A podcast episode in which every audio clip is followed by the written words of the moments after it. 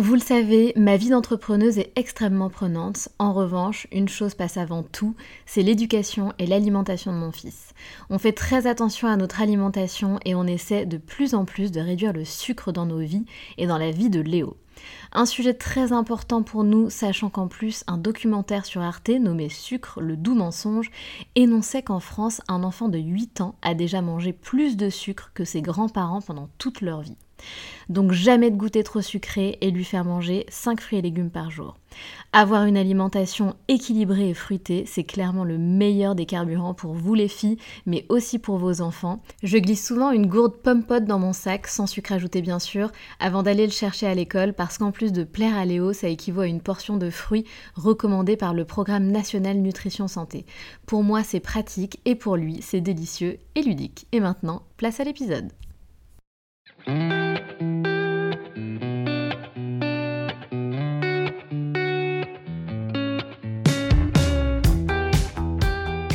Salut, je suis Sandra et je te souhaite la bienvenue sur le podcast qui va te donner envie de réaliser tes projets et même tes rêves les plus fous. Notre mission, t'apporter de l'inspiration.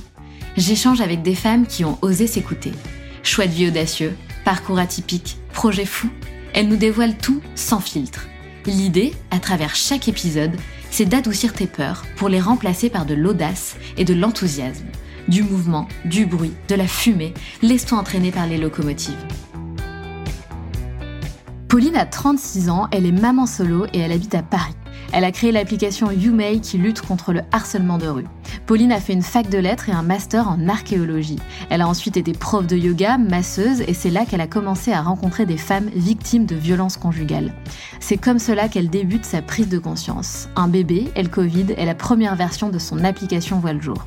Pauline n'a jamais été salariée, elle a toujours été à son compte, et dans sa famille, ils sont tous entrepreneurs. Son parcours est hyper intéressant parce qu'elle n'a pas le parcours type d'un entrepreneur.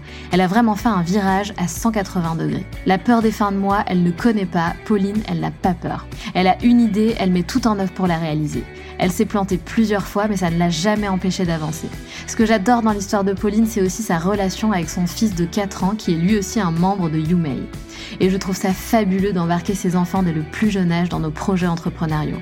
Je vous laisse découvrir le parcours de Pauline, sa relation avec l'Inde, l'histoire derrière la jeunesse de ce projet, la naissance inévitable de ce projet, le lancement de l'application sans rien y connaître, la révélation incroyable que lui fera une voyante. On rentre évidemment aussi dans le sujet, c'est-à-dire les problèmes que rencontrent les femmes dans les espaces publics. On parlera aussi de développement personnel, de la société actuelle. Et vers la fin de cet épisode, je raconte à Pauline une histoire qui m'est arrivée. Je retiens une phrase aussi qu'a dit Pauline, c'est si je suis capable de mettre un enfant au monde, je suis capable de tout. J'ai adoré cette rencontre avec Pauline, j'ai adoré notre échange et je vous souhaite une bonne écoute.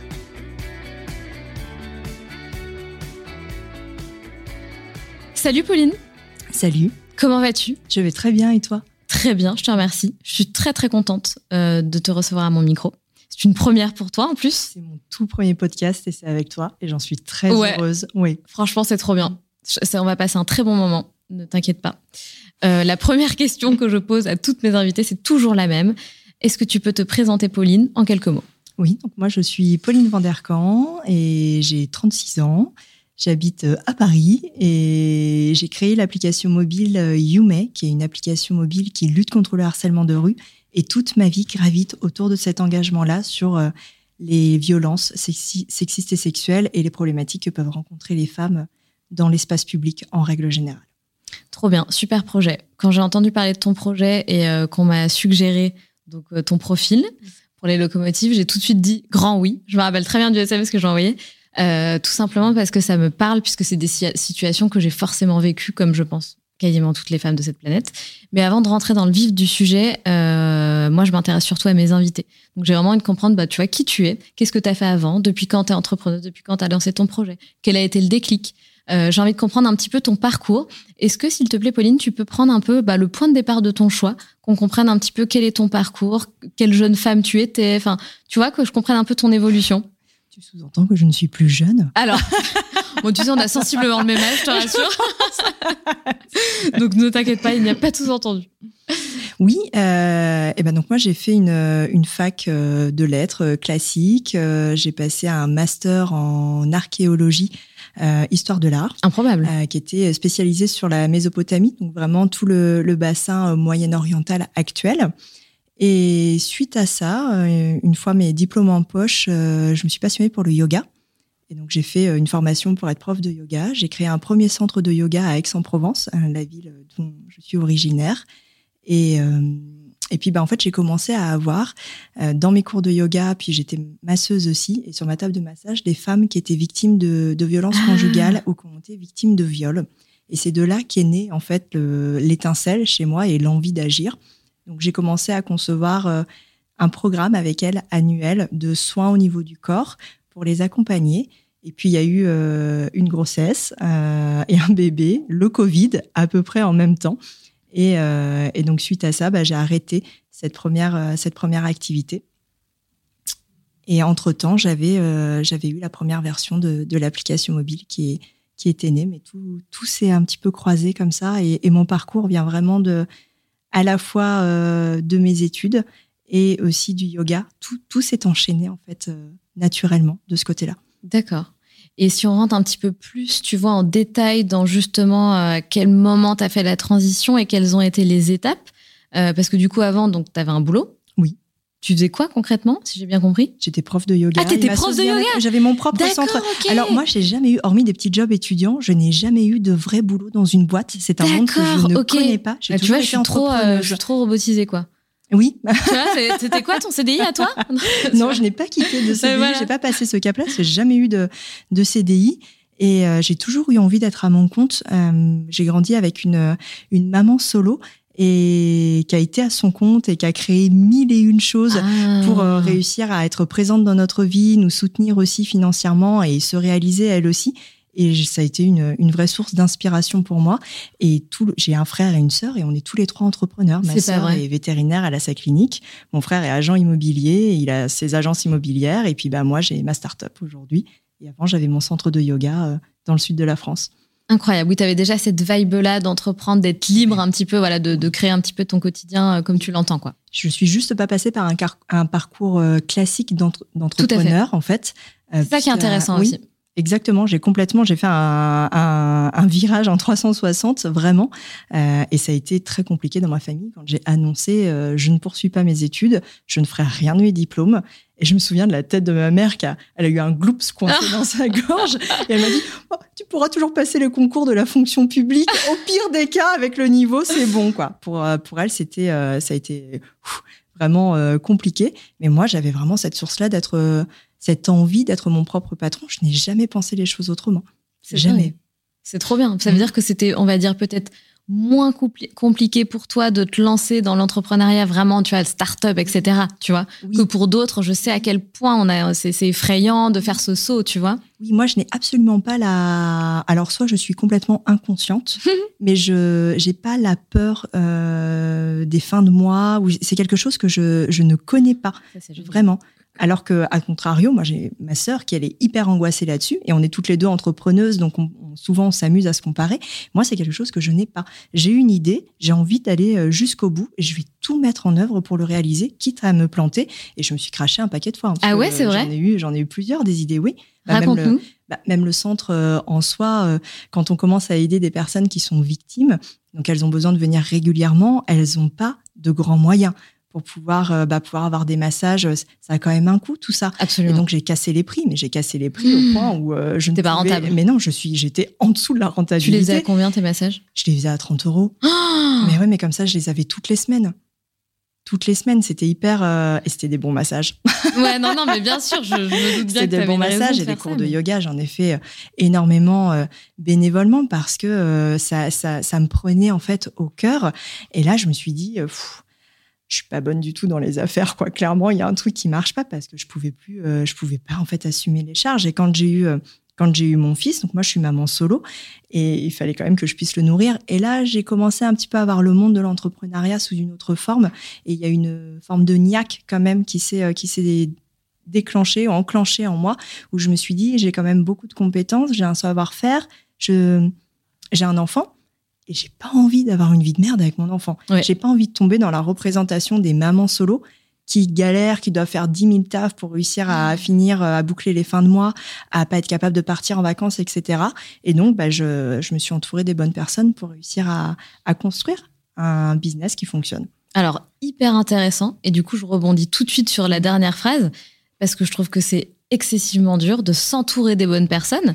Comment t'as fait? Donc euh, moi, j'ai vraiment envie de tout mm. comprendre. C'est-à-dire que j'ai envie de comprendre. Donc déjà, on en parlera aussi après de. Mm. Je sais, je connais l'histoire qu'il y a derrière ce lancement d'application, etc. Voilà. Euh, mais comment tu as fait du coup pour t'entourer des bonnes personnes? Est-ce que tu es associé aujourd'hui? Comment ça s'est passé? Alors, je suis, je pense, chanceuse parce que ça s'est passé euh, complètement naturellement. Moi, j'ai pas rencontré de problème. Donc, je parle vraiment de la start-up, euh, mon métier actuel. Euh, j'ai créé ça avec deux amis à, à l'origine. Euh, il y en a une des deux qui, euh, qui a quitté le navire très rapidement parce qu'on a eu un gros buzz autour de l'application et ça lui a fait peur. Donc ah, d'elle-même, elle a quitté, euh, elle a quitté l'entreprise à ce moment-là. mon autre amie a elle aussi eu un, un, enfant et donc elle a, elle a quitté le navire aussi. Et entre temps, j'ai eu un rendez-vous avec la ville de Marseille. Donc comme je suis originaire du sud, et la ville de Marseille m'a dit vous n'êtes pas encore assez solide en fait pour qu'on travaille avec vous, mais euh, nous on a l'habitude de bosser avec un cabinet de consultants. Ils ont un programme de coaching et je vous invite à aller les voir. Et c'est là où j'ai rencontré François, qui est mon associé mmh. et qui est aussi mon meilleur ami. Ah. Et en fait ça a été un vrai coup de cœur. Ça a été mon coach pendant euh, pendant un an. Et après, euh, quelques mois passés ensemble, j'ai commencé à le draguer lourdement pour qu'il devienne mon associé, parce que s'associer avec quelqu'un, c'est oui, c'est un mariage, vraiment. c'est vraiment ça. Absolument. Et puis, bah, en fait, il y, a eu, y a eu mille histoires qui ont fait que que bah ouais, ça matchait super bien professionnellement. On est un binôme euh, hyper complémentaire. hyper complémentaire. Et on se, on prend énormément soin l'un de l'autre aussi. Et c'est quelque chose qui est très important pour nous. Vous vous soutenez quand il y en a un qui a le moral euh, dans les chaussettes, euh, hop, on se, on soutient. Oui, exactement, on se soutient, on fait attention à... Parce que quand on est, tu es entrepreneur aussi, euh, c'est dur de lâcher c'est dur de lâcher son téléphone, c'est dur de complètement. Bah, on a envie de faire que ça, de parler de que ça, c'est on toute sa vie, c'est que ça, et c'est les week-ends, et ça peut être le soir, et c'est pendant les vacances, et si t'as le malheur de bosser avec euh, ton meilleur pote, tu pars aussi en vacances avec. Le rêve, je veux dire. Voilà, c'est ça, voilà. le rêve et à la fois en même oui, temps, c'est aussi le pire cauchemar parce que tu coupes jamais, et donc on se force vraiment à non, là toi tu pars une semaine, euh, t'inquiète pas, personne ne va te contacter, je prends vraiment tout sur mes épaules et réciproquement pour préserver les vies personnelles aussi, c'est hyper important. Donc euh, ouais, on fait on fait hyper attention. Moi, je suis donc comme je l'ai dit, je suis maman solo et bah, quasiment tous les jours entre 16h30 et 17h30 grand max, mon fils il rentre à la maison avec sa maman. Et ça c'est quelque chose qui est important et c'est parce que mon associé euh, a vraiment cette conscience là et j'aurais pas cette possibilité là et cette liberté là euh, si j'avais un CDI. Ah ben complètement, je peux en témoigner complètement. Avant j'étais en CDI, c'était très très galère, enfin surtout ah à Paris, tu vois. Oui. CDI Paris, crèche en région parisienne, machin. C'était franchement, c'est bah, là où j'ai fait mon burn-out, etc. Quoi, l'enfer. Euh, et du coup, aujourd'hui, c'est pareil. Tu vois, on va toujours récupérer Léo à 16h30. Euh, enfin, c'est c'est magnifique. Même si bien sûr, j'adore bosser. Je, je pourrais faire que ça, tu vois. Enfin, mm. j'adore. On adore bosser sur nos mm. projets. Enfin, et tant mieux. C'est ça qui, on a la flamme et c'est mm. cool. Mais, euh, mais ouais, il y, y, a un petit bout et c'est génial de pouvoir passer des moments de qualité avec, quoi. C'est trop important. Oui, c'est vraiment hyper important. Puis son corps, enfin, je sais pas comment ça se passe toi avec ton fils, mais moi, le mien, euh, c'est un membre de l'équipe Yume. ah ouais À 100%, il tient des stands avec nous. Ah, non ah mais si, c'est hyper mais attends, tu m'as dit qu'il avait 4 ans Il a 4 ans, ouais. Mais il, a fait l'armada euh, avec nous, il a fait plein de choses. Parfois, il me reprend. Quand je lui dis non, distribue plutôt les goodies euh, aux filles, il me dit non, maman, Yume, c'est pour, c'est pour l'égalité. Donc, c'est pour les filles et les garçons. Mais attends, il est hyper intelligent bah, il est dedans en fait, il est né dedans.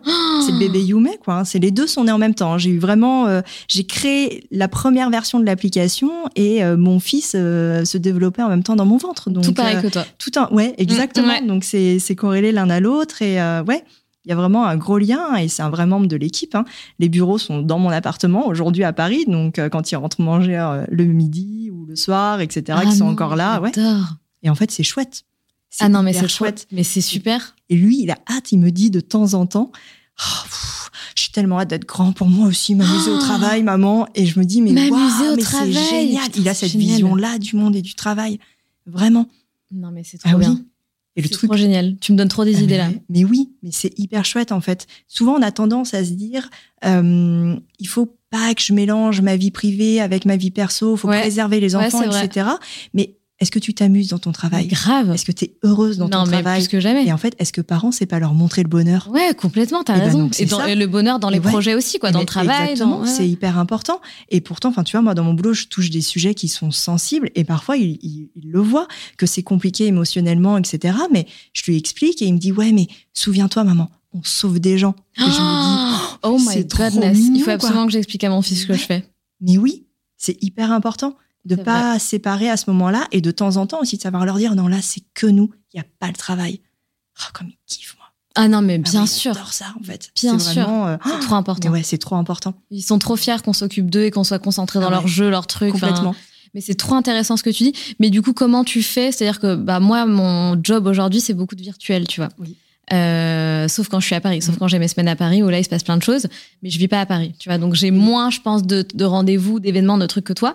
Comment tu fais quand même, tu vois, pour impliquer ton fils euh, quand ton job c'est beaucoup de trucs virtuels, quoi?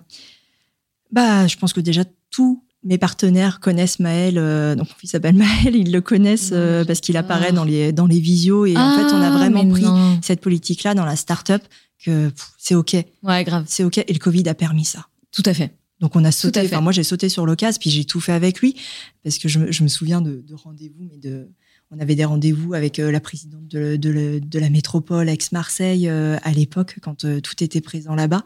Et j'avais Maël qui avait deux trois mois je l'allaitais donc il était avec moi dans l'écharpe enfin j'ai tout fait avec lui tout tout tout. Des soirées où je suis allée parce qu'il fallait que j'aille serrer les mains et c'était le tout début fallait pas rater ce- ces moments-là.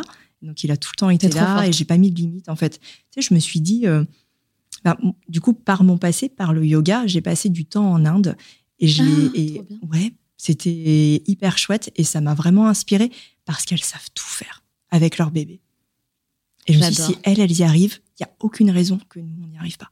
T'imagines pas le nombre Mm. de nanas que tu vas inspirer quand elles vont écouter euh, Ouais. tes paroles. Ben j'espère, mais il faut savoir se préserver aussi. hein. Je suis Absolument. capable de faire tout ça parce que euh, j'ai euh, j'ai ma mère en backup souvent Trop bien. euh, qui, est, qui est là et parce que je pars quand même souvent à droite à gauche et je fais quand même des week-ends avec mes amis sans mon fils je fais aussi des moments sans c'est hyper important mais on peut tout faire cette force enfin techniquement parlant si tu es capable de créer un être humain dans ton ventre et à le sortir de ton corps et être encore vivante Complètement. derrière Complètement. tu peux tout faire avec Complètement. on est des superwoman enfin, non, on, mais on de crée ouf, la vie Bien sûr. donc c'est un truc de dingue. Et moi, ça a été un vrai déclic. Ça a été un vrai déclic. Et d'ailleurs, ça a tout changé.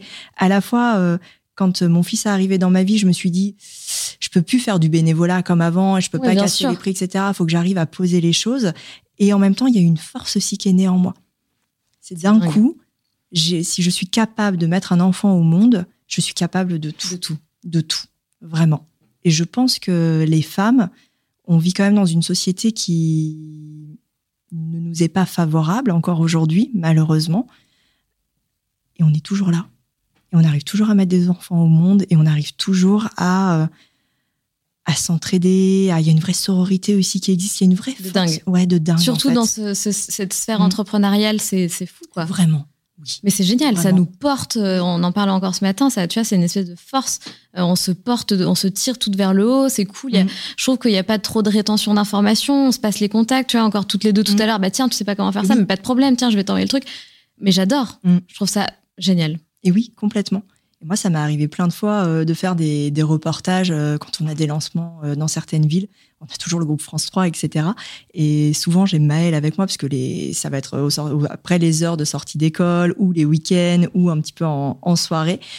Et, c'est vrai qu'ils s'amusent tous, tu vois, à, lui passer le micro, à lui faire un petit rush pour lui, etc. Et en fait, c'est hyper mignon. Et les gens jeu. Et le nombre de nanas qui sont venus me voir en me disant Ah, mais ça me rappelle quand moi j'avais mon fils et ou quand j'avais ma fille et comme j'ai galéré, comme j'aurais tellement Ah, aimé pouvoir le faire pouvoir en le fait. faire.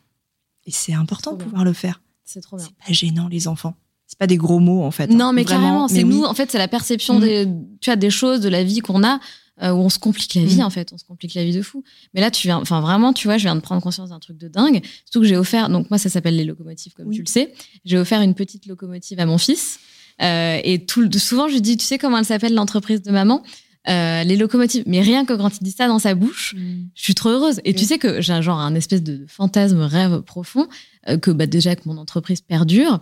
euh, et j'adorerais qu'un jour mon fils reprenne la boîte. Parce que en plus, c'est un truc woman Mm. empowerment, etc., etc. Putain, si j'arrive, et c'est un, un truc dont tu as parlé d'ailleurs dans un de tes posts LinkedIn, si j'arrive à éduquer mon fils en, lui donnant ces valeurs-là Mm. autour de la femme, etc., le respect de la femme, et qui reprend, tu vois, une société comme ça, où justement, on met en lumière des femmes, on aide les femmes à prendre conscience, à trouver leur voie, à prendre confiance, pardon. Tu vois? Oui. Ça serait un espèce de, de rêve absolu, quoi. Ah bah, je te comprends, j'ai le même. hein. C'est vrai? J'ai vraiment Ah même. bah, je veux qu'il se réalise et qu'il soit heureux, mais si vraiment s'il ma voilà, a envie de, de bosser avec nous, et enfin, c'est vrai que quand il me dit ah j'ai hâte d'être grand pour euh, travailler avec vous et m'amuser au travail, je me dis mais waouh, enfin c'est tout est gagné quoi. Carrément. quand il en parle au travail, tu vois, les, les trucs tout bêtes, là, va arriver le 25 novembre, donc c'est la, la grande journée de, de, de lutte internationale contre les violences faites aux femmes. Donc nous, c'est la grande période de rush et c'est la grande période de commande de goodies. Et donc Ah. les goodies arrivent chez moi puisque les bureaux sont chez moi. Ah oui, d'accord. Et donc j'ai mon fils, garçon, s'éclate. mais il s'éclate. Et il arrive à l'école, il débarque goodies. avec ses pins, Ah etc. non. Oh, regardez, c'est Yume, c'est le travail Mais de ma maman, etc. C'est vraiment, pour lui, ça fait partie de sa vie, quoi. C'est quelque chose qui est hyper important. Et bah, c'est beau. Enfin, à chaque fois, je, dans mon, j'ai le cœur, mais qui explose, qui fond Ouais, en même temps. Il y a tellement d'émotions qui se passent. Trop intéressant. ouais. Tu, Ça, tu c'est parlais chouette. de ton séjour en Inde tout à l'heure. Oui. Pourquoi tu es allé en Inde? Et est-ce que du coup tu y allais plusieurs fois dans le cadre de ton travail?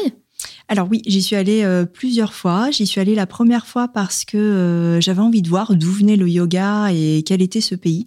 C'était clairement pas une de mes destinations de, de rêve. Euh, et donc j'ai embarqué trois amis avec moi en- et on est parti en road trip. On a vraiment traversé euh, pendant plusieurs semaines euh, une grande partie de l'Inde.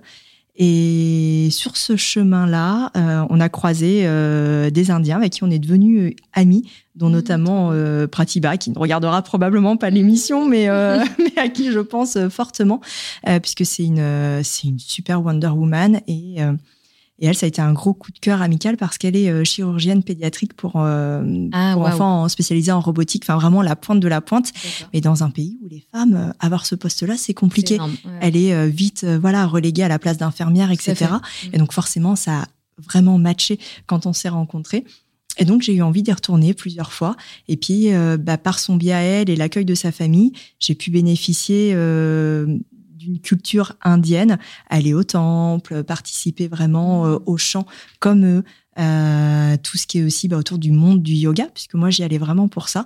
Et c'était euh, c'était la base de, de, de mon premier voyage.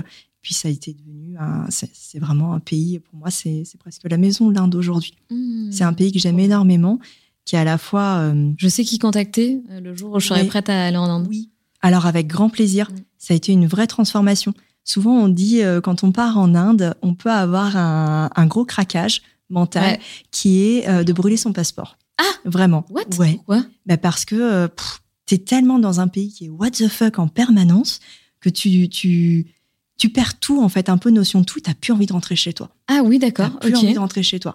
Et pourtant, c'est pas paradisiaque. hein. Ouais. C'est pas les, les cocotiers comme on l'imagine, etc. Non, c'est l'Inde, c'est à la fois la pomme pourrie et, le paradis en même temps. C'est un gros tas d'ordures et t'as euh, euh, des, des, ouais, une énorme montagne de fleurs avec des odeurs mais enivrantes. Les deux se cohabitent ensemble et c'est pas masqué, c'est pas caché. Et c'est quelque chose que moi personnellement j'ai trouvé agréable et j'ai trouvé aussi euh, assez dingue. Par exemple, j'ai vendu des muffins à la banane en Inde. Ok. J'ai gagné de l'argent vraiment drôle. avec ça, euh, parce qu'ils n'ont pas du tout les mêmes recettes que nous de gâteaux. En fait, ils n'ont pas les gâteaux, la pâtisserie, c'est quelque chose qu'ils ne font pas. Ils la font vraiment différemment. Et ça a vraiment bien marché. Et j'ai commencé à me retrouver à vendre euh, des, euh, des muffins à la banane dans les bureaux Amazon de Bangalore. Et Improbable. ouais, c'est Et t'as vécu là-bas alors? Non, j'y ai passé, euh, j'y ai passé euh, plusieurs voyages et plusieurs semaines à chaque fois. Et en fait, j'allais chez ma fameuse amie et il y avait son frère, enfin bref, qui lui bossait euh, pour Amazon. Et c'est comme ça que, que je me suis retrouvée à faire des muffins parce qu'il les a embarqués un jour et tout le monde les a mangés. Il m'a dit, oh, tu veux pas en faire comme ça, tu gagnes un peu de sous, etc. Et on s'est dit, allez, on tente. Why not? Ouais, why not Ouais, ouais, Et ça a marché. J'ai fait des selfies aussi avec, euh, bah, avec des Indiens parce que j'étais une vraie backpackeuse. Et en fait, là-bas, il y a une- un réel engouement de prendre des photos avec, Avec euh, les- avec les Western people, Ah ouais, comme ouais, ils nous sûr. appellent. Et on s'est dit, mais pareil, c'est parti d'une soirée. On s'est dit, arrête, tu crois vraiment qu'on pourrait faire payer ça? Bah ouais. Bah ouais. Non. Mais si, Quoi? Et c'est incroyable. Et en fait, c'est un peu, tu vois, comme l'Inde, j'en ai un. J'ai un appétit pour l'Inde parce que c'est un peu comme le, le mythe qu'il y a eu ou la, la- à une époque, ça a été vrai sur les États-Unis. Tout est possible en. Ah, mais oui, mais absolument. aux- voilà. Absolument. Aux États-Unis, tu peux euh, créer un business avec tout Le n'importe quoi. le ouais, exactement. Ouais, non, mais ouais, exactement. Et ben, en fait, en Inde, c'est comme ça. Ah, dingue. T'as une Ouais, tu peux idée. une idée, hop, bah, transforme-le, monétise-le. Exactement, tu peux le monétiser et Hmm. tu peux tenter, etc. Et c'est possible de, de casser les codes, en fait. Et ça, c'est agréable. Dingue. Ouais. Tu me donnes vraiment une autre vision Mm. euh, de l'Inde, en fait. Un- Ouais. un- tu vois, t'ajoutes quelque chose en Oui. plus. Ah, un- moi, c'est vraiment, euh, c'est la partie. Il y a évidemment toute la partie euh, culturelle qui est, qui est, qui est intense. Euh, et j'accepte aujourd'hui que je ne comprendrai jamais l'Inde et toute son histoire. Mm. Je l'accepte réellement.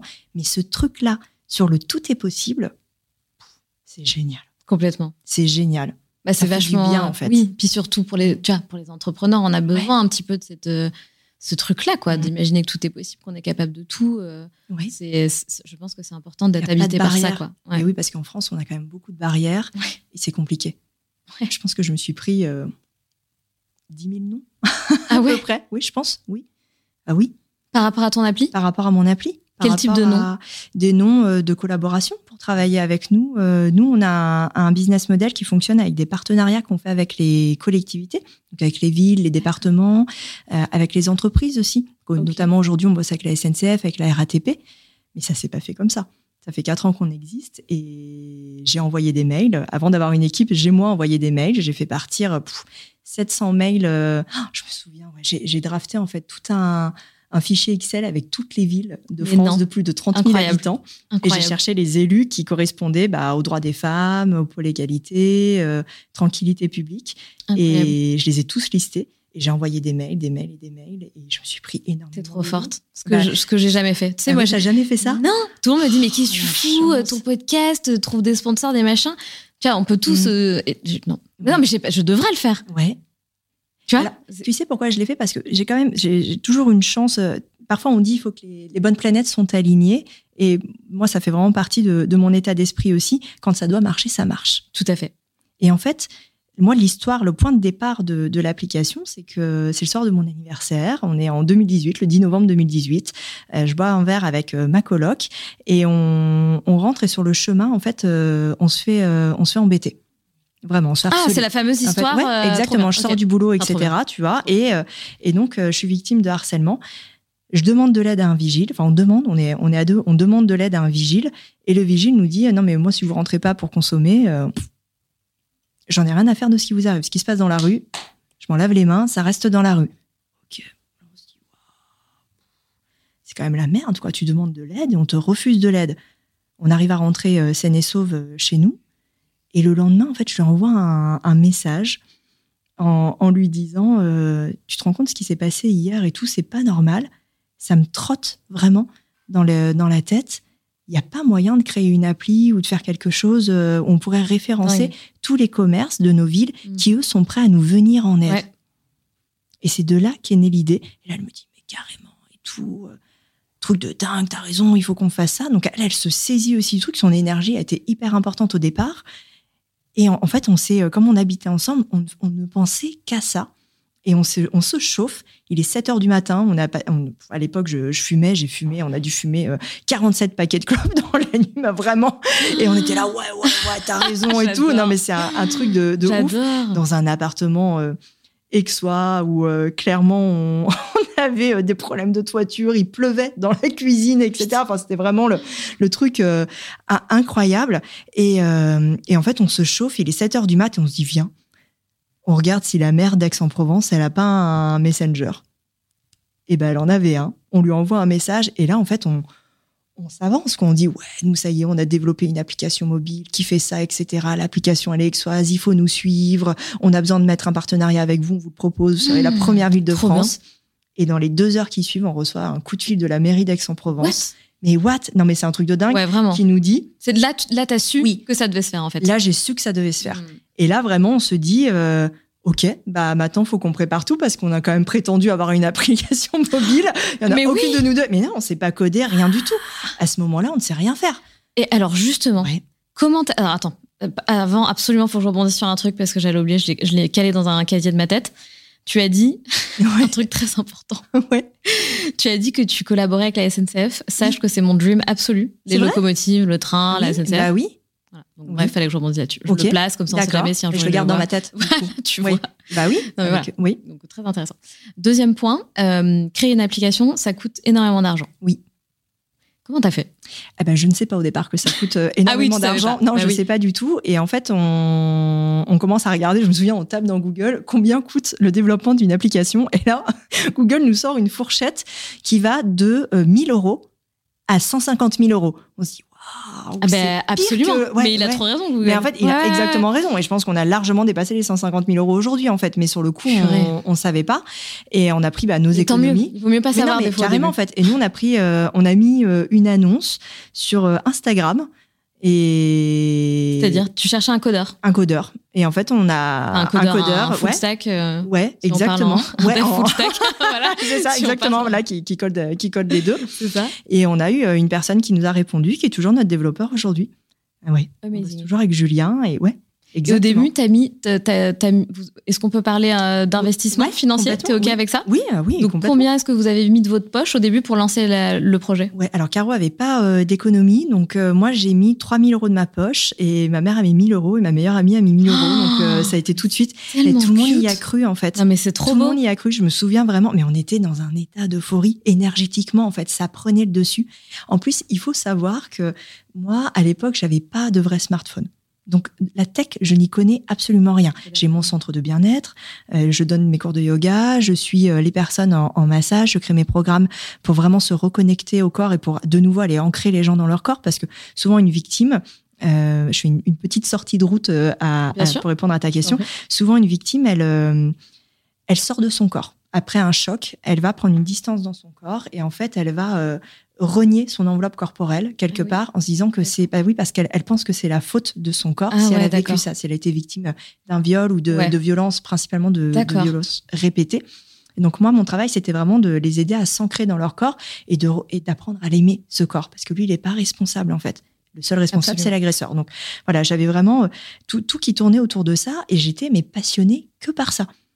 Pour moi, c'était ma mission de vie et c'était ça ce, ce que je devais faire. Donc la- tech n'a rien à voir. Je ne sais même pas envoyer un mail quoi. J'ai pas Instagram pour de vrai à l'époque. J'ai Facebook puisque je contacte la mère d'Aix-en-Provence sur euh, sur Incroyable. Facebook, sur Messenger. J'ai- C'est le truc euh, de Ah, dingue. tu l'as contact- contacté Ouais, sur, Facebook Messenger. Ouais, sur Facebook, sur Messenger. Non mais trop le vrai drôle quoi. Messenger, quoi. vraiment Facebook ouais, euh, à l'ancienne.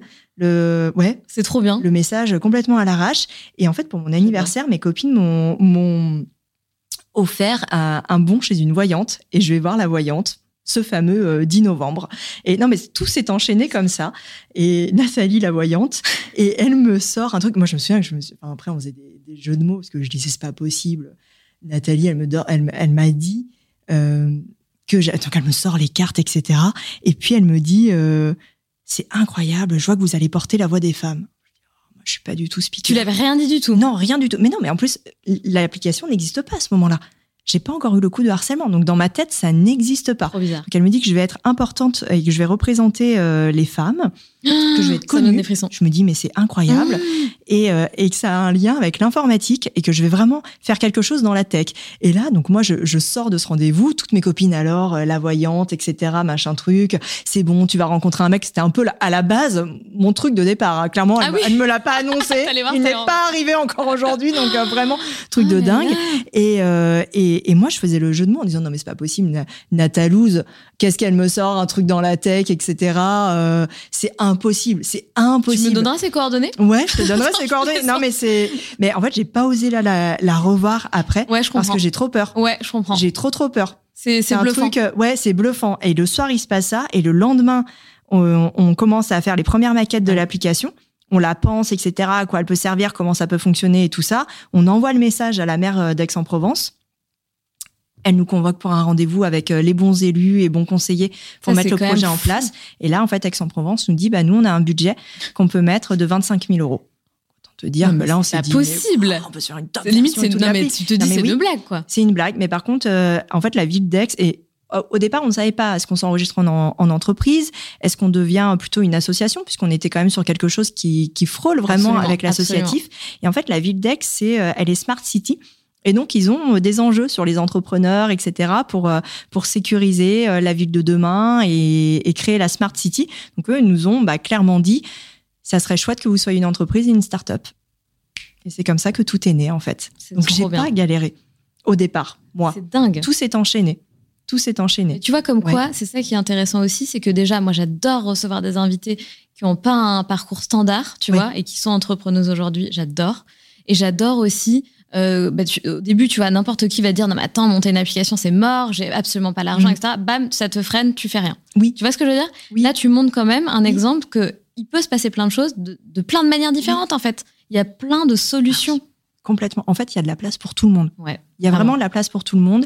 Et moi, j'ai une manière de voir les choses qui est dans la vie, il n'y a pas de problème, il n'y a que des solutions. Ah bah, je suis comme toi. Et ben voilà. Et donc, tant, tant que tu n'as pas essayé toutes les solutions. Complètement.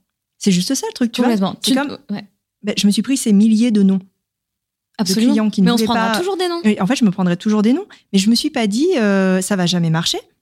J'ai eu peur, évidemment, parce qu'il y a la question financière, etc. Mais à aucun moment, je me suis dit, euh, ça va pas marcher. Je me suis remise en question et je me suis dit, de quoi ils ont besoin? Si je veux vraiment réussir à développer ce marché-là, de quoi ils ont besoin? Ok, moi j'ai mon appli, mais si ça marche pas, si je me prends plein de noms, qu'est-ce qui fait que qu'est-ce qui va pouvoir en fait faire levier? Et en fait, j'ai commencé à m'intéresser aux besoins de mes clients. Et ça, c'était un truc que je ne connaissais pas. Ah bah et ça, c'est parce que François, mon associé, est arrivé. et ah, lui a apporté ce regard-là, en fait. Vraiment. Big up à François. Ouais, big up à bah, Ah ouais. Franchement, big up à François. Hein. Il a un backup euh, école de commerce? Il a, ouais, ouais, ouais. Lui, il a un backup école de commerce. Oui, non, mais clairement, oui. Oui, non, mais il ça sort aide, de Sciences Po. Euh, ah bah oui, mais merde. Il a été consultant, mais, oui. non, mais, mais oui, mais bah oui, mais si, parce que vraiment, il a un bon, il a un bah bon backup. Bah oui, mais il n'a jamais été entrepreneur. Oui, bien sûr. Non, mais ça aide, ça aide. Mais ça aide. Bien sûr. Et oui, c'était mon coach. Oui, mais c'est pas forcément s'associer avec une personne qui a ce backup-là, euh, mais c'est en tout cas savoir s'entourer de personnes qui peuvent l'avoir. Absolument. Si nous, on l'a pas, et c'est de ne pas... De trouver quelqu'un de complémentaire. Oui. En fait, moi, mon innocence a fait que le moteur était lancé. C'est vraiment ça ce qui s'est passé. Tu es la locomotive. Ouais, oui, je suis la locomotive. non mais ouais, exactement. Moi j'ai fait tchou tchou comme ça, avec un grand sourire euh, et j'allais dans le mur en fait quand même, tu vois. Et lui il est arrivé, il a fait hop, ok, il a mis on les va construire les rails. Ouais, voilà, exactement. Mais oui, c'est exactement ça. C'est ça ce qui s'est passé. Et, ça fonctionne toujours un peu comme ça entre nous. Trop bien. Oui. Parfois, ça m'arrive de sortir d'un rendez-vous avec, euh, avec des potentiels clients et de lui dire euh, c'est bon, Bon, par contre, il faut qu'on crée tout ça. Hein, mais euh, là, et voilà. Et lui, il va, il va, vraiment, il ne panique pas. Il me dit, ok, mais c'est super, c'est génial. Et clac, clac, clac, on voit comment on peut poser les pierres ensemble et comment on peut répondre à une, à une demande sans dénaturer le cœur de métier qui est vraiment l'appli et réussir à sécuriser les personnes. Tout à fait. Donc en fait, si tu veux, nous, euh, on s'est rendu compte que les villes, elles avaient un vrai besoin. Maintenant, euh, c'est récent qu'il y ait les pôles égalité qui existent. Mais qu'est-ce que je mets dans ce pôle-là? Qu'est-ce que je vais les élus, les, les, conseillers, conseillères, etc., qui, travaillent là-dedans, qu'est-ce qu'ils doivent construire? Ils partent de rien, en fait. Mm. Donc nous, on va euh, construire des programmes avec les villes. C'est-à-dire que, OK, on va déployer euh, l'application dans la ville, mais on va pas faire que ça. On va former les gens, on va former euh, les policiers municipaux. On s'est rendu compte que les, la police va être principalement formée à arrêter l'auteur des faits, donc l'agresseur, mais ils ne sont pas du tout formés, enfin pas, pas du tout. Ils sont formés, mais ils sont pas encore assez formés à l'accueil de victimes. Comment ah je fais avec la victime? Hmm. Comment je me comporte? Quelle est la Moi, ce que je leur apprends, c'est la communication euh, bienveillante. Je leur apprends à dire à une victime je suis là pour vous écouter. Vous avez raison de venir me voir. Je ah comprends ce que vous ressentez. Les bases, quoi. Les bases. C'est les bases. Hein. C'est quand même malheureux qu'on, tu vois, que les gens doivent se former pour ça.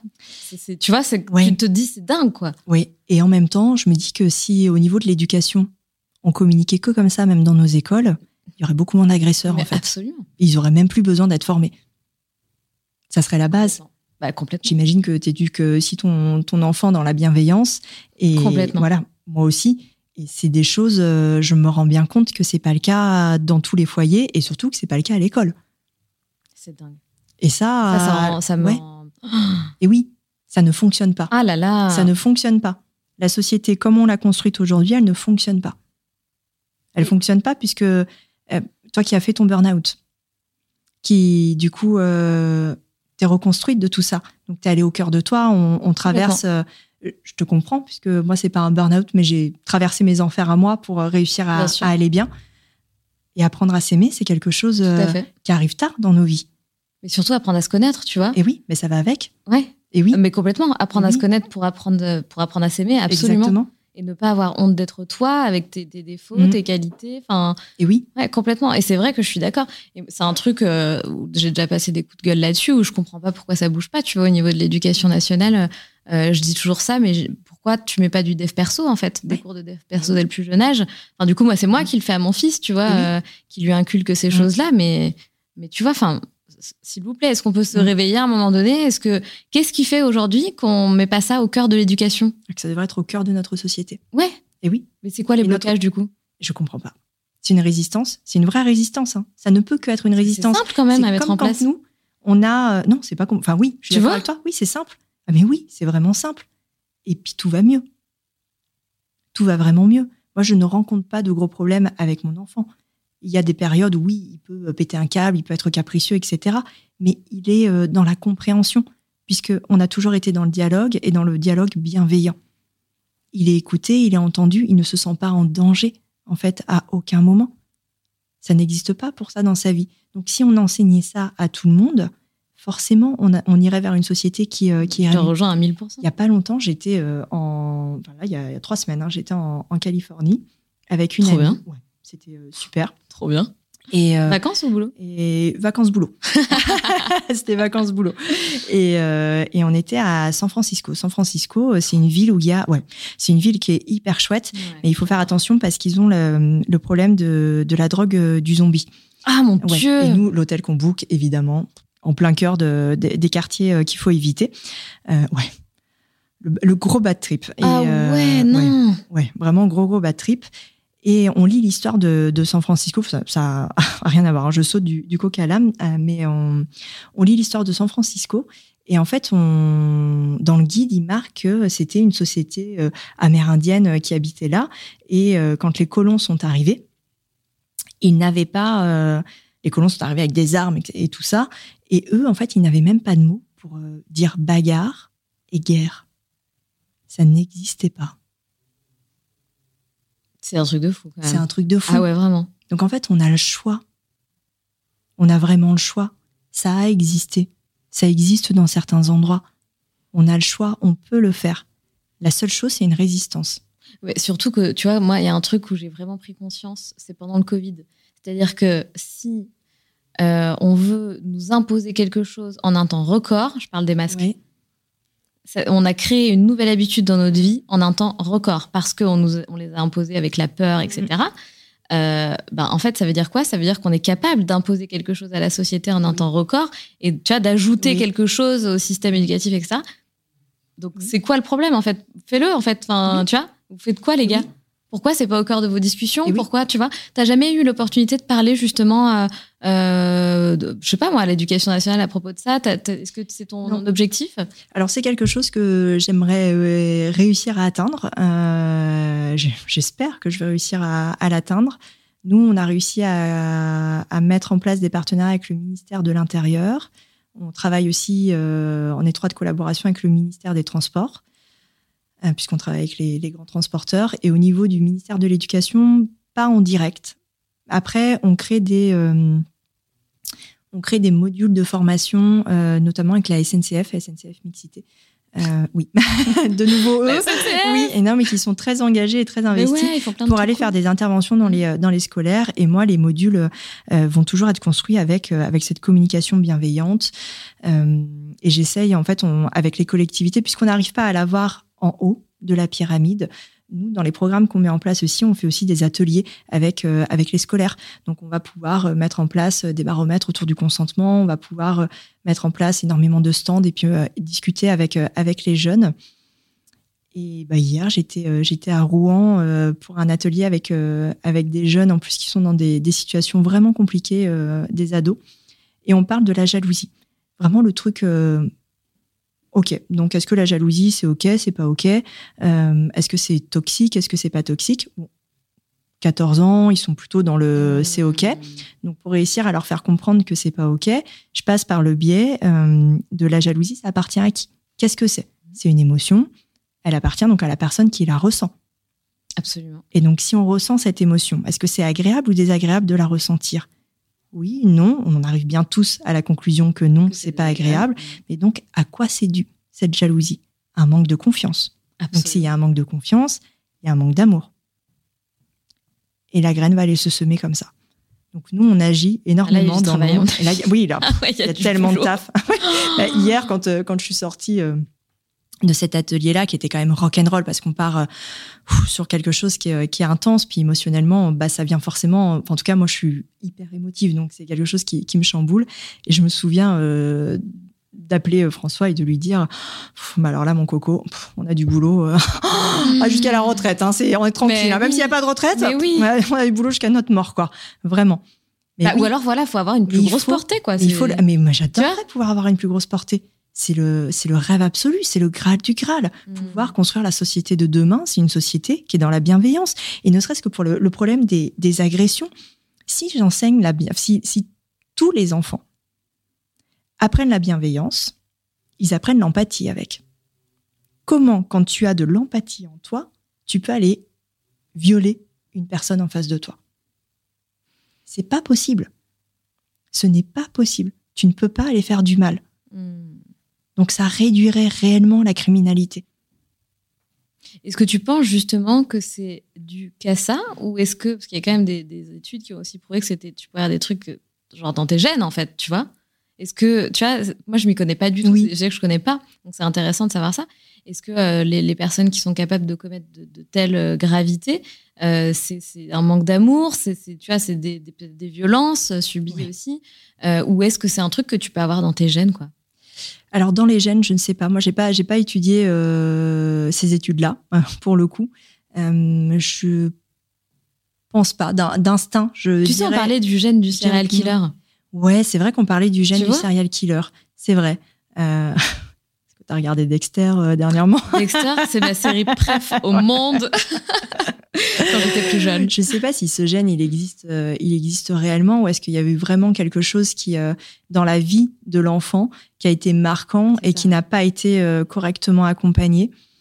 Je me pose vraiment la question et je, je pense qu'aujourd'hui on n'a pas la réponse. En tout cas pour le cas des violences, des violences sexistes et sexuelles. On est quand même sur un grand manque euh, d'éducation. On est sur une culture qui le tolère, euh, qui le tolère et qui en fait la promotion. Puisqu'aujourd'hui, on a euh, énormément d'accusations sur euh, différentes personnes qui sont connues. J'ai pas besoin de les citer. Euh, je, pense qu'on, je pense qu'on les hmm. connaît bien, euh, qui qui obtiennent des non-lieux et ce sont et les procédures se retournent contre les victimes qui vont être elles accusées parce que dans le dans le cinéma on peut voir je sais même plus le titre de la dernière comédie française que j'ai regardée et j'ai éteint parce que le mec, je sais plus, il va faire des remarques sur une grosse paire de seins, par exemple, et le fait que ça l'excite. Ouais, mais ça passe, ça passe, ça passe à 21h, en fait. C'est lourd. Donc les gens regarde ça. Donc c'est vraiment culturellement, la blague sexiste, elle est OK. C'est pas de l'outrage sexiste. Culturellement, c'est drôle en fait. C'est drôle. On va entendre encore dans beaucoup de séries, beaucoup de films, euh, mais qu'est-ce que t'as T'es pas bien parce que t'as tes règles ou euh, non mais vous les meufs, de toute façon vous nous faites chier ou c'est des trucs de filles. En fait, on continue au niveau de la culture. Pour moi, il y a vraiment un grand rôle au niveau culturel. Et après, il y a évidemment l'imprégnation où euh, je pense que c'est des schémas qui peuvent se répéter. Ça, c'est évident. Euh, j'ai dans mon entourage euh, des personnes à qui c'est arrivé sur leur enfant de mettre une petite tape, etc., sur la main. Et moi, le petit, je puis, il est venu jouer à la maison et il, tape, il tape mon fils. Donc moi, je lui dis, bah non. et, j'ai les parents qui sont à côté de moi. Eh moi, je suis pas au courant de ce qui se passe à la maison. Donc, et je lui dis la même phrase que je dis au mien. Personne n'a le droit de te taper, tu as le droit de taper personne. Et là, le petit, ça, il y a eu une prise de conscience à la fois chez lui et chez les parents aussi. Je leur ai dit, mais c'est impossible, vous ne pouvez pas vous en sortir.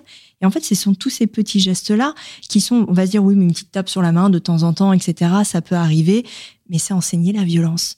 Et en fait, il y a un réel, je trouve, dans notre culture encore aujourd'hui, mm. il y a l'enseignement de la violence. De la violence, de la moquerie, du jugement. La moquerie, ouais. la moquerie. On n'a qu'à regarder les émissions, en fait, qui passent à la télé. C'est le grand public. C'est, on se moque des personnes. C'est pas drôle de se moquer. Mmh, il y a, on fait énormément de blagues racistes encore. Pareil, c'est pas drôle, en fait. Mmh. Il y a tellement de choses qui sont très drôles. On n'a pas besoin d'aller se moquer des autres pour, euh, pour faire de l'humour, en fait, je, je, pense pas. Euh, et, je pense que ouais, il y a vraiment cette culture-là. Et après, pour ce que tu disais sur le gène du serial killer. ouais, non mais oui, mais parce que pas moi, j'adore euh, dans ma vie perso, je suis passionnée par les mémoires, ce qu'on appelle les mémoires fantômes, et c'est ce qu'on peut les mémoires transgénérationnelles. Donc peut-être, et oui, donc peut-être que c'est dû à ça aussi. Si on remonte dans l'arbre généalogique, moi ça m'arrive. Moi j'ai un j'ai un père euh, un père violent euh, et euh, c'est des questions que je me suis posées personnellement aussi, surtout autour de la maternité. Et je, dans ma fratrie aussi, les questions se sont se sont posées et donc je me suis passionnée par ça à ce moment-là pour savoir à la fois comment comment en sortir et essayer de comprendre aussi le parcours de vie de mon père à qui moi je, je ne parle plus aujourd'hui, mais mais ça reste quand même ma lignée. et donc, ma lignée, c'est aussi mon fils. Donc, il peut aussi euh, en hériter. Ah donc, comment, voilà, mm. comment parler de tout ça avec, euh, avec mon enfant, puisque moi, ce que je veux, c'est que lui euh, ne porte pas ce poids-là. Et, et c'est vrai qu'en lisant ces bouquins-là et en faisant les exercices de faire mon arbre généalogique sur la violence, puisque moi, c'est le schéma qui peut, qui peut être répété. et j'ai commencé à, poser des questions du côté de ma mère. mon père, j'ai quelques bribes, mais comme je ne suis pas en contact direct avec lui, euh, j'ai pu récupérer les informations que, j'avais déjà. Et en fait, en regardant l'arbre généalogique, je me suis rendu compte que des deux côtés, il y avait, en fait, ma mère était presque programmée à pouvoir être avec un, mari violent, ah quelque part. Mais oui. Pour quelle raison? Mais parce que elle, dans, dans, son arbre généalogique à elle, il y a la violence qui apparaît à plein d'endroits. Ah, wow. Exactement et ma grand-mère, qui maternelle, qui n'est pas euh, euh, reconnue comme une personne violente, était une c'est une personne qui peut piquer des crises de colère, qui peut, tu sais, prendre sa chaussure et clac mettre mettre des coups. Ah oui, d'accord. Il y a eu le martinet, il y a eu tout ça, donc c'est de la violence, mais c'est de la violence qu'on dit ancienne, qui est donc tolérable. Oui, voilà, exactement. Alors que non, en fait, non. donc quelque part, ça a formaté aussi ces, euh, ces mmh. enfants-là à soit devenir les bourreaux, soit devenir les victimes. C'était évident. Et moi, dans, dans, ce qui se passe dans ma lignée, c'est que ma mère a dit stop aux violences. Elle nous a sauvés. Et c'est vraiment, c'est un peu perché du coup le, ma vision du truc, mais c'est, elle a utilisé l'amour, la voie de l'amour et le chemin de l'amour qu'elle nous a enseigné à, à ses trois enfants en disant stop. Et donc nous, on ne reproduit pas ce schéma-là. Et donc on ne le transmet pas, puisqu'on arrive à en parler, puisqu'on arrive à dire, moi je sais parfaitement expliquer à mon fils pourquoi il euh, n'y a pas de grand-père, etc. dans sa vie, et qu'est-ce qui s'est passé, et ce qu'a fait mamie, et à quel point l'amour, ça sauve tout, en fait. Mmh. C'est vraiment le... Donc, je pense que si on remonte dans les arbres, ça devrait être intéressant à faire, en fait, de pouvoir remonter dans les arbres généalogiques. Mais complètement. Et il y a beaucoup de chercheurs hein, qui bossent là-dessus, euh, sur les, mémoires transgénérationnelles et les mmh. fantômes, en fait, familiaux qu'on peut... Euh, ouais. Ça, c'est vraiment très, très intéressant. De toute façon, on le voit bien. tu vois, même de, de mère en fille, euh, moi, des fois, je suis bluffée de me rendre compte, tu vois, que par exemple, que ma mère a vécu un truc complètement similaire dont je n'étais absolument pas au courant au même âge que moi, tu vois. Exactement. Il y a des trucs qui sont quand même assez dingues et on reproduit des schémas, même mm. sans le vouloir. Tu sais, souvent, on n'a pas envie de reproduire les mêmes schémas que nos parents, d'ailleurs. Et sans le vouloir, bah, tu te retrouves à reproduire des schémas qui sont euh, un peu similaires, tu vois. oui, parce qu'ils l'ont pas soigné. Donc toi, tu le reproduis. Complètement. Exactement. Mais en tout cas, je suis très en phase avec ce que tu dis. Euh, tu vois, élever tes, tes, enfants dans l'amour et la bienveillance. Moi, j'essaie vraiment de, d'avancer comme ça au mm. quotidien, d'éduquer mon fils comme ça au quotidien, de, cultiver ce truc-là, de cultiver aussi la gratitude. Enfin, il y a plein de choses qui vont ensemble, tu vois. Euh, c'est tellement important. Je voulais revenir sur un truc euh, que tu disais tout à l'heure, parce que je pense que ça va parler à beaucoup de femmes, et c'est aussi l'histoire qui a fait que euh, l'application a, vu le jour. tu parles donc de l'histoire où tu, es suivi, c'est ça? Tu te sens suivi dans la rue et du coup, tu te sens pas en sécurité, tu, tu rentres dans un commerce ou je ne mm. sais où. Voilà. Ça, c'est quelque chose qui m'est arrivé aussi. C'est pour ça que je voulais rebondir là-dessus. J'ai eu l'impression, en tout cas, d'être suivie. Des fois, bon, tu sais, en, tant que mm. femme, on est aussi parano, du coup. Mm.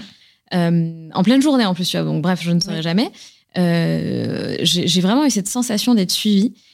Et tout de suite, j'ai été prise vraiment, mais de panique, forcément. je rentre dans un tabac vraiment bouleversée. Tu sais, je m'étais, j'étais mm. dans mon film, quoi. Je, mm. je sais pas, mais j'étais dans mon film. Et je dis au gars, euh, j'ai l'impression d'être suivi, donc est-ce que je peux rester un peu avec vous, etc. Tu sais ce qu'il me répond? Mm.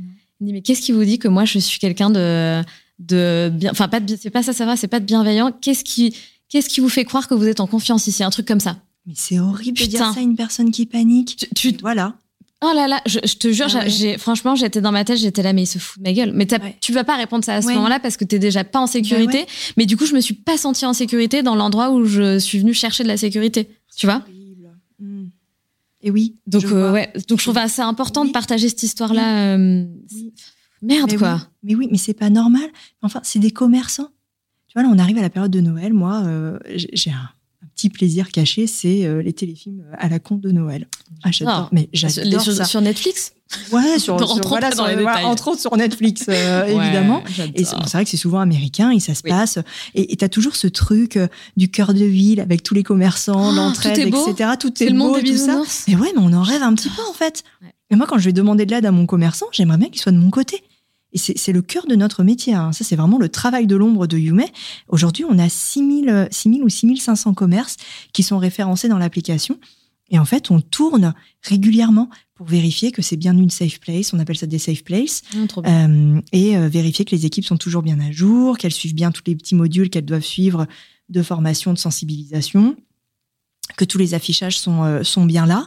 Et c'est un vrai travail de fond, mais parce que c'est important c'est hyper important. C'est pas normal. En fait, pourquoi on pourrait pas vivre comme dans un téléfilm de Noël? Je, ne comprends pas pourquoi. Puisque les commerçants, c'est le cœur de la cité. Ça coûte quoi de l'entraide, en fait? Ça coûte quoi Techniquement parlant, ça te coûte quoi d'aider une personne? Qui rentre dans ton commerce où il y a personne En plus, il n'y a même pas d'autres clients à ce moment-là. oui, mais bien sûr. Et même s'il y avait d'autres clients, est-ce qu'ils ne comprendraient pas que tu as besoin de cinq minutes avec une personne pour l'aider en fait, on est humain à humain, on est quand même la même espèce, euh, on s'entraide normalement, on est censé. Euh, mais en plus, les gens adorent aider. moi, je me suis rendu compte que les gens adoraient aider. Et oui. C'est en nous, tu vois. Je pense qu'on aime tous faire des bonnes actions. ça nous fait plaisir. Enfin, on sent qu'on, je pense qu'on en a besoin aussi, tu vois. Les gens aiment aider. Mais oui, mais ça nourrit l'ego, puis ça donne un sens, ça donne une mission. Tout à fait. C'est mm. hyper important. Nous, tous les, commerces avec qui on bosse et même dans nos équipes, on a une dizaine d'étudiants avec qui on travaille qui tournent justement vers les, les safe places. Et euh, moi, j'avoue que j'ai fait beaucoup de terrain et que j'en ai un peu marre de faire du terrain.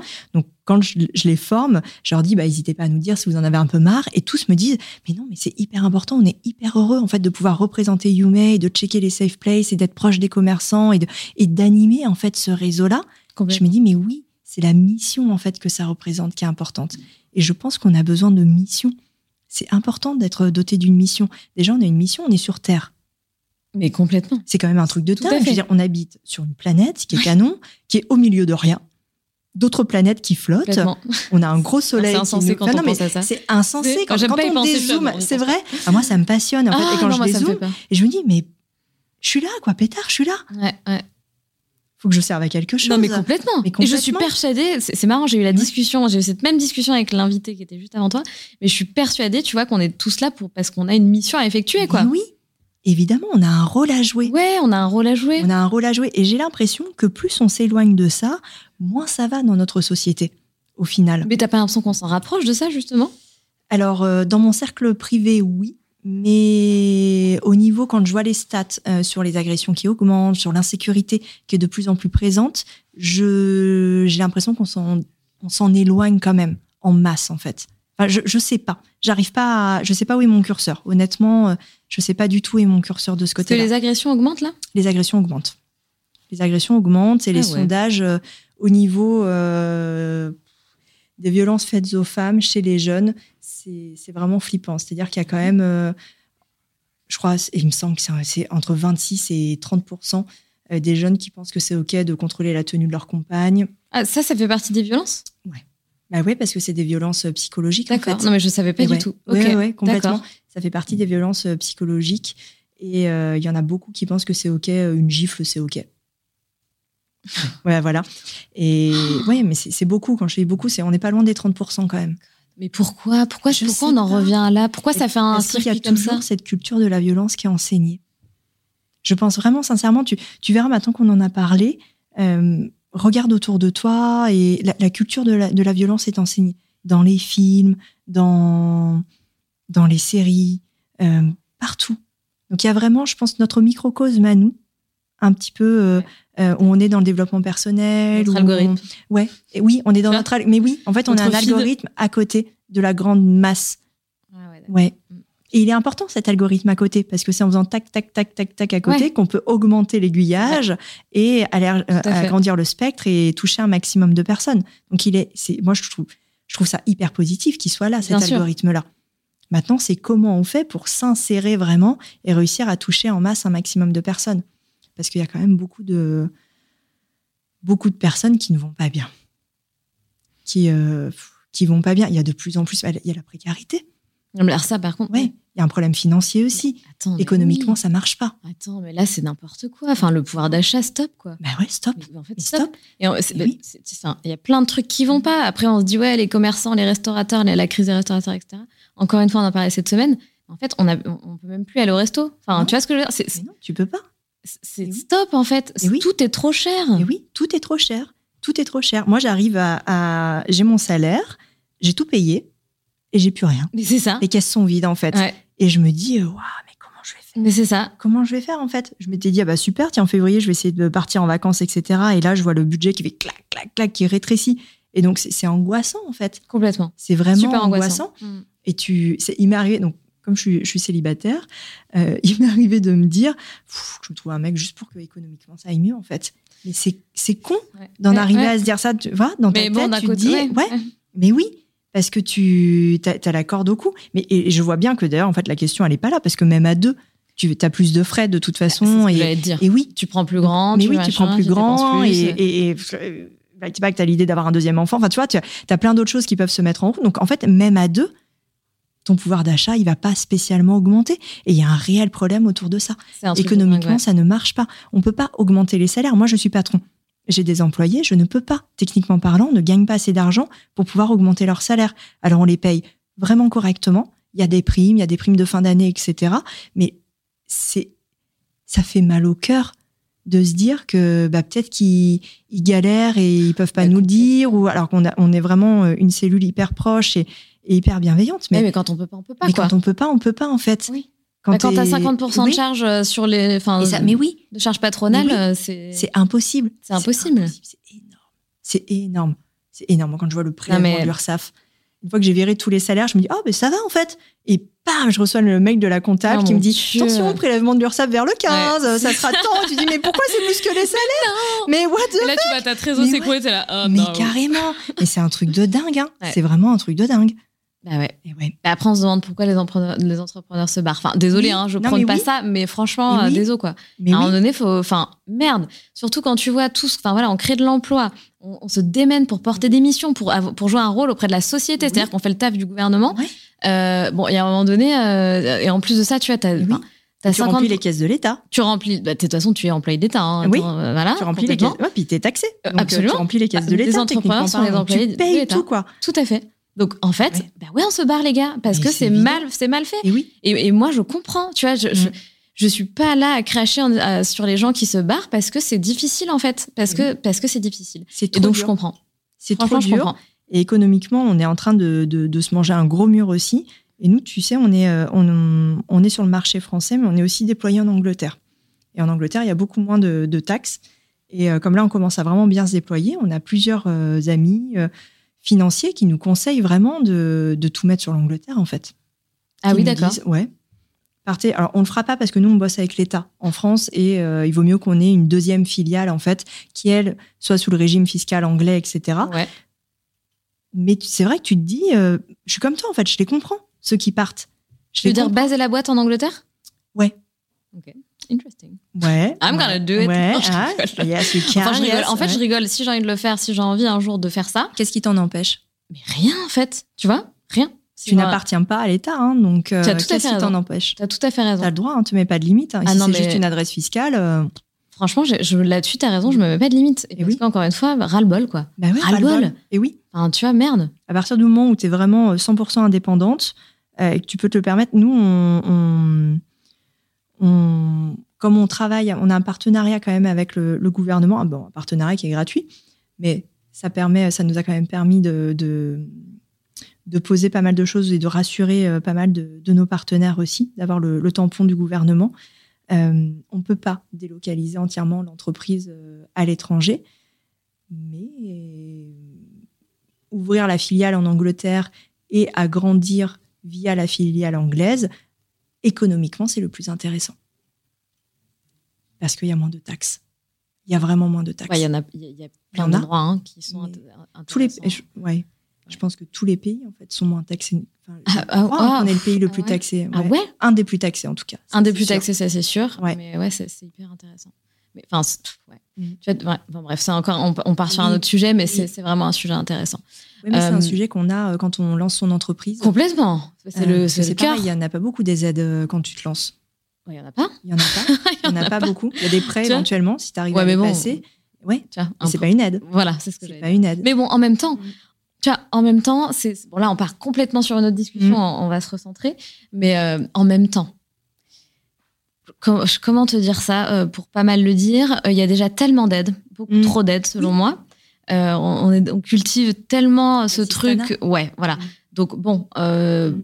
ok, il n'y a pas d'aide, fine, mais enfin, je sais pas comment dire. Effectivement, ce serait peut-être intéressant d'avoir des aides pour les entrepreneurs, mais le truc c'est qu'on est vraiment déjà dans un pays où il y a tellement d'aides et on cultive un petit peu ce truc où on attend les choses d'autrui.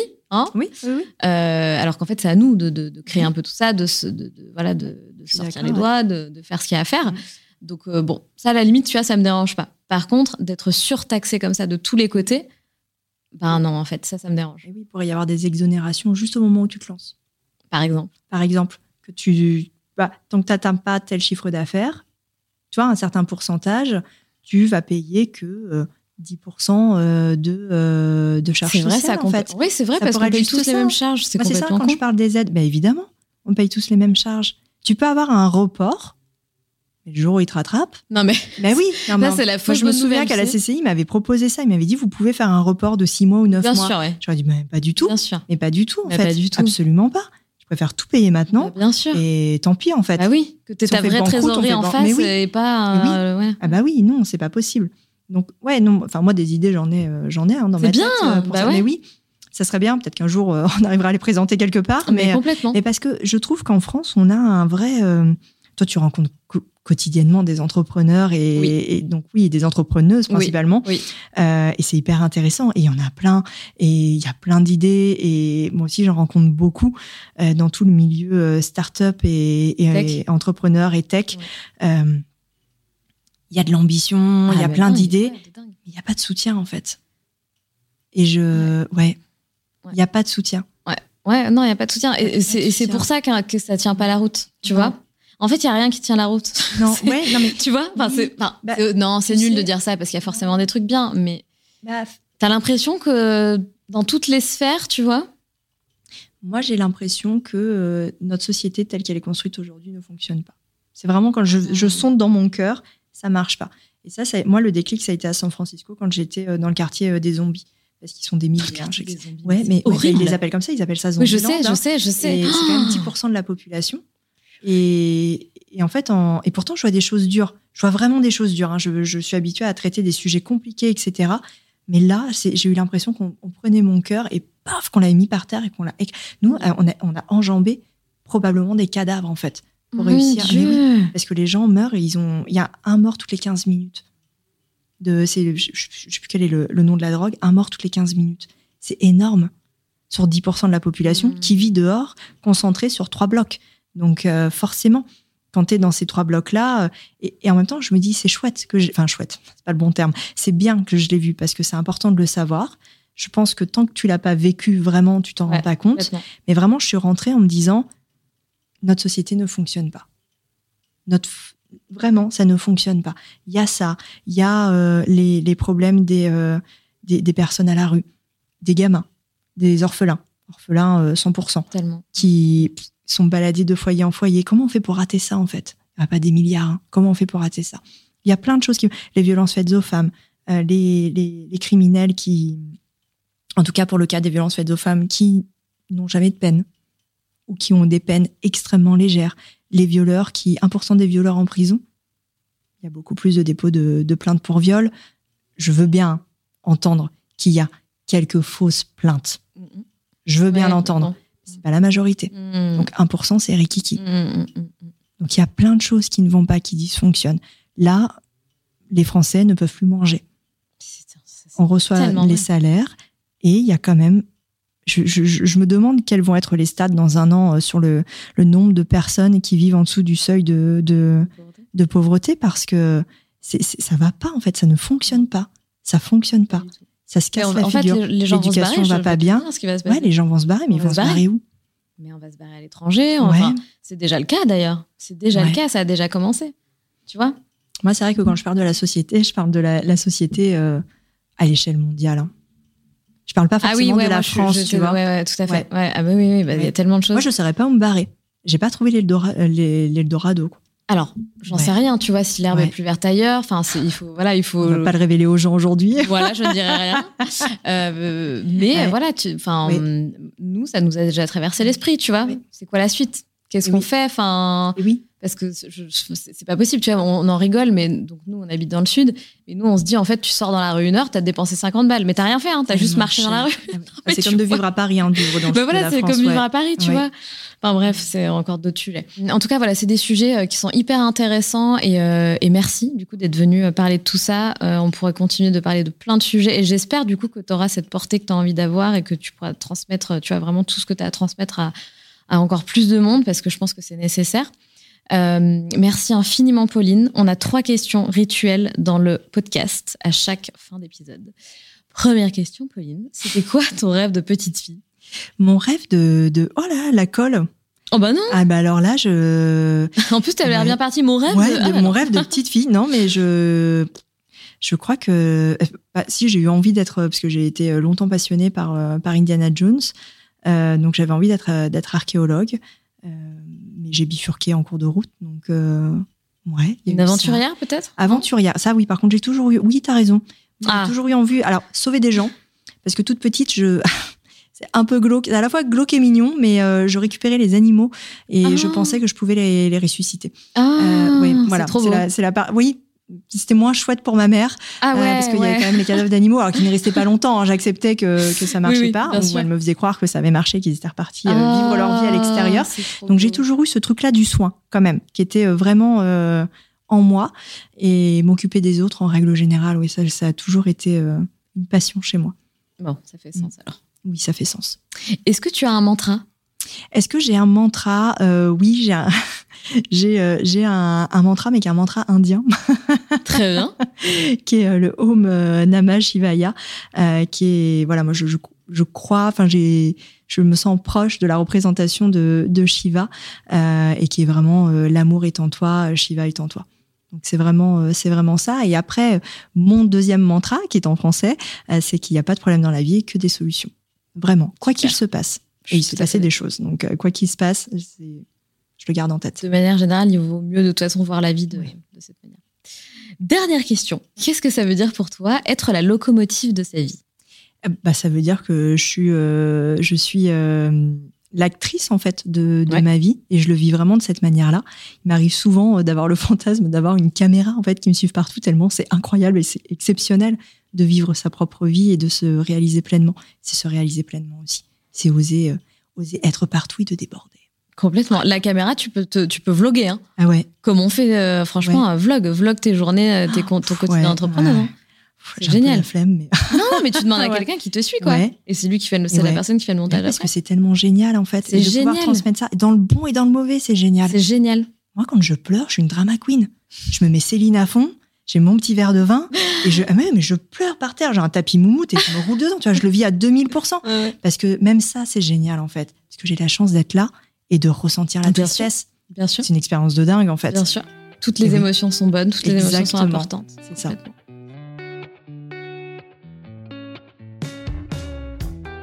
C'est la fin de cet épisode et j'espère qu'il t'a plu. Si tu as envie de laisser 5 étoiles sur Apple Podcast ou Spotify, surtout n'hésite pas. Merci pour ta fidélité et on se retrouve mardi prochain pour un nouvel épisode. Pense à rejoindre la communauté Les Locomotives sur Instagram pour toujours plus d'inspiration, de motivation et de good vibes.